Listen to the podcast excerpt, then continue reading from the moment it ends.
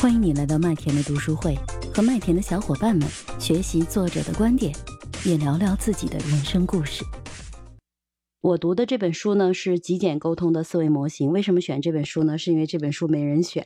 然后当时，呃，我估计大家一定是觉得看了这本书，因为我们上一个月都很烧脑在学思维模式，然后大家都觉得担心这本书很烧脑。但是我觉得我读这本书特别轻松，特别感谢大家把这本书留给我。这本书的作者呢是德国的一个著名心理学家，汉堡大学的心理学教授，也是一个人际沟通的专家。他除了写这本书之外呢，他写了好多本关于沟通类的书籍。然后其中比较著名的就是呃《沟通的力量》，呃呃就是《沟通的力量：极简呃极简沟通思维模型》这本书。还有一本呢叫《沟通的力量：社交的底层逻辑》。呃，还有一本就是就叫《沟通的力量》，还有一本叫什么《重塑沟通的心智模式》。他其实。写的他研究的全部都是沟通的力量这个新呃这个部分。这本书说简单的话，因为大家已经讲了很多，呃，今天晚上大家都在讲沟通，我就不占用大家太多时间，我只讲一个核心的点吧。就是它其实核心讲的就是沟通，其实是有四个维度的。而沟通沟通其实它有一个有一方是发出信息的一方，还有一方呢是接收信息的一方。有机会呢发出信息的一方，他在第一个维度他在发发出信息。但是呢，接收信息的人他在第三个维度，他接收了信息，就会导致鸡同鸭讲，最后呢就没有办法达成共识，是或者是说呢心存芥蒂。他具体的沟通的四个维度，呃，还有呢，就是因为我们上个月我们去学习了原认知，我们学习了原思维，就是。呃，如何思考的思考，认知和思维的时候，关于思维方式的思维和认知方式的认知。那这个月呢，沟通主题，当我看到它这个里面有一个叫“原原沟通”这个词的时候，我就迅速了解到了它的意思，就是对于沟通方式的沟通，对于沟通的沟通。这本书其实我认为最核心的就是它书尾页的这个。关于自我表达维度、关系维度、事实维度和诉求维度，就是每一每一句我们沟通双方我们沟通的信息，都可能包含了这样的四个维度，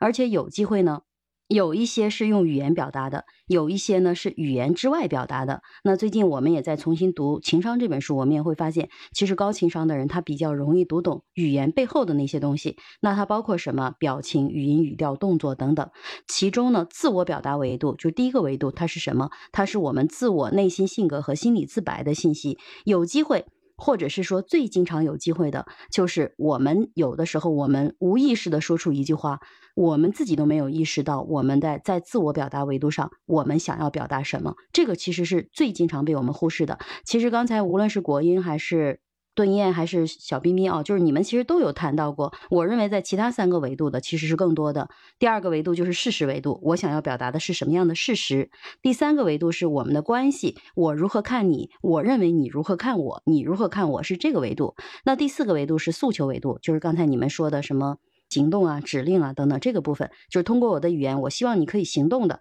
呃，当然了，也有一部分的诱惑的这种。诱惑对方去采取行动，或者是让他有哪些的思考方式，或者是让他有哪些感受，这样的一个一个维度。其实我认为，事实维度、关系维度和诉求维度相对来讲都是比较容易去区分和感知的，而且也跟刚才你们大家去，呃，叶飞秋他刚才也讲了什么事实法则呀，然后包括。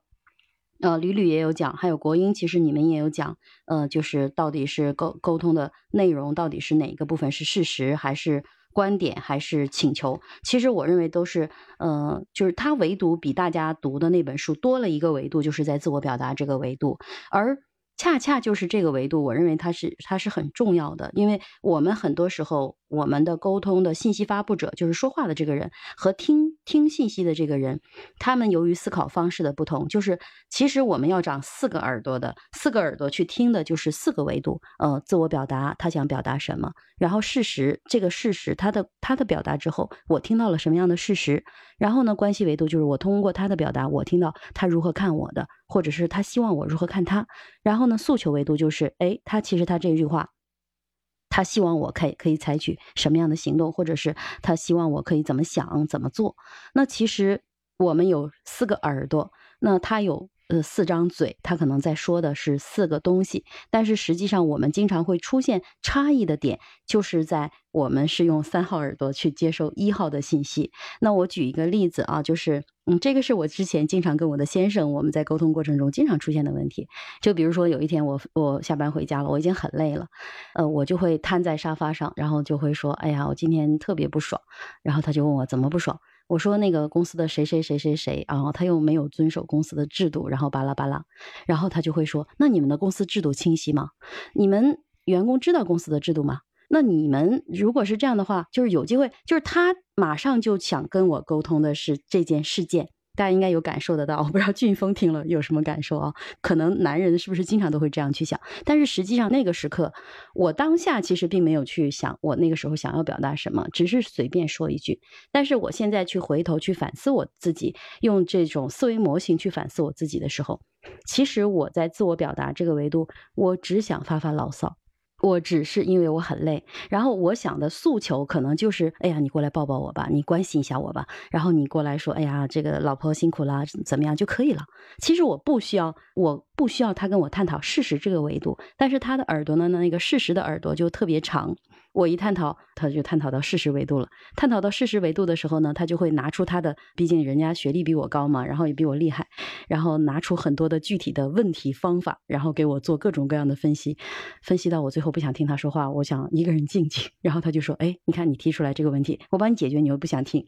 然后他可能还会很生气。所以其实夫妻之间可能经常会有这样的状况，包括刚才那个。子琛元姐她有讲到过，就是买自行车，讲到这个点，其实我认为，其实如果我们从沟通的四个维度之间，我们有四个维度，如果就是我们能把这四个维度每一个维度的呃关系去理清楚，我们用什么样的耳朵去接收什么样的信息，然后呢，行动方面就有的时候有机会，像像刚才我举的这种例子，就是有机会，我想沟通的是情绪，我想沟通的是诉求。但是呢，他接收到的是事实的时候，那我们就没有办法呃去达成共识。还有一个很重要的点就是，很多时候呃，这个其实就回到了上个月我们谈的那个话题，就是关于原认知的这个话题。那上个月其实我们也有说，就是我们其实要也要去探索我们自己是如何思考自己的呃问题的，如何去看待任何一个事件。当一个事情来了的时候，我们会不会有一些本能？